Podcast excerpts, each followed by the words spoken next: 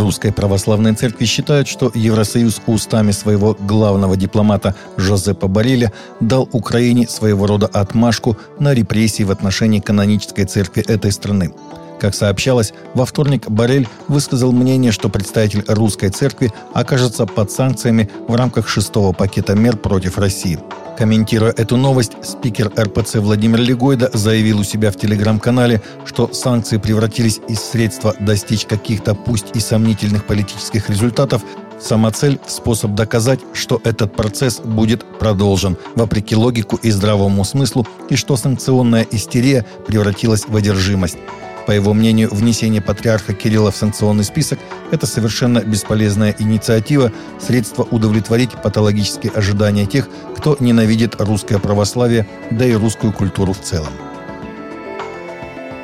Мэр Кишинева Йон Чебан заявил, что мэрия не разрешит проведение в городе марша ЛГБТ-сообщества, который запланирован на середину июня – Запланированный гей-марш не будет принят мэрией, заверил Чебан на своей странице в соцсети.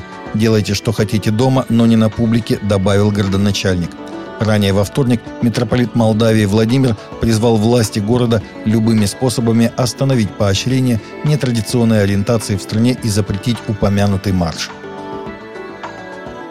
Глава грузинского правительства Иракли Гарибашвили поблагодарил за передачу земли площадью 4000 квадратных метров короля Иордании Абдалу II, принца Гази, патриарха Иерусалимского Феофила III. Власти Иордании в ходе официального визита премьер-министра Грузии Ираклия Гарибашвили передали республике участок земли на берегу реки Иордан – он расположен у места, где по преданию крестили Иисуса Христа, сообщает ТАСС. Об этом в понедельник рассказали в пресс-службе грузинского правительства. Впервые о намерениях властей Иордании передать участок земли грузинскому государству Гарибашвили заявлял в январе текущего года. Старший пастор библейского братства Оук Клифф в Далласе, штат Техас, и автор бестселлеров Тони Эванс рассказал о том, что моральные и социальные проблемы в Соединенных Штатах обостряются потому, что христиане становятся более культурными, чем библейскими, сообщает The Christian Post – Наша идентичность должна быть укоренена в образе Бога, но мы настолько укоренились в культурном мышлении, что становимся попугаями того, что говорит общество, вместо того, чтобы занимать твердую, любящую, но ясную позицию в отношении того, что говорит Бог, отметил он. 72-летний основатель и президент в Urban Alternative Тони Эванс написал более 125 книг, стал первым афроамериканцем, получившим степень доктора богословия в Далласской теологической семинарии. Представители власти Китая остановили венчание членов церкви Завета Раннего Дождя и отправили их в полицейский участок и запретили завершить церемонию. Верующие нашли выход, сообщает голос мучеников Корея. Даже после того, как власти отменили мероприятие, пара и члены церкви обязались завершить церемонию венчания. Один член церкви написал Хотя свадьба может показаться невозможной, Христос уже победил, и Он скоро придет, чтобы жениться на своей невесте. Служитель Дай Джичао и старейшина Ли Интян не смогли присутствовать лично из-за слежки, поэтому они провели церемонию посредством онлайн-связи. По словам представителя организации «Голос мучеников Кореи» доктора Хён Сук Фали, пара была не единственной, на кого власти оказывали давление в связи с этой свадьбой.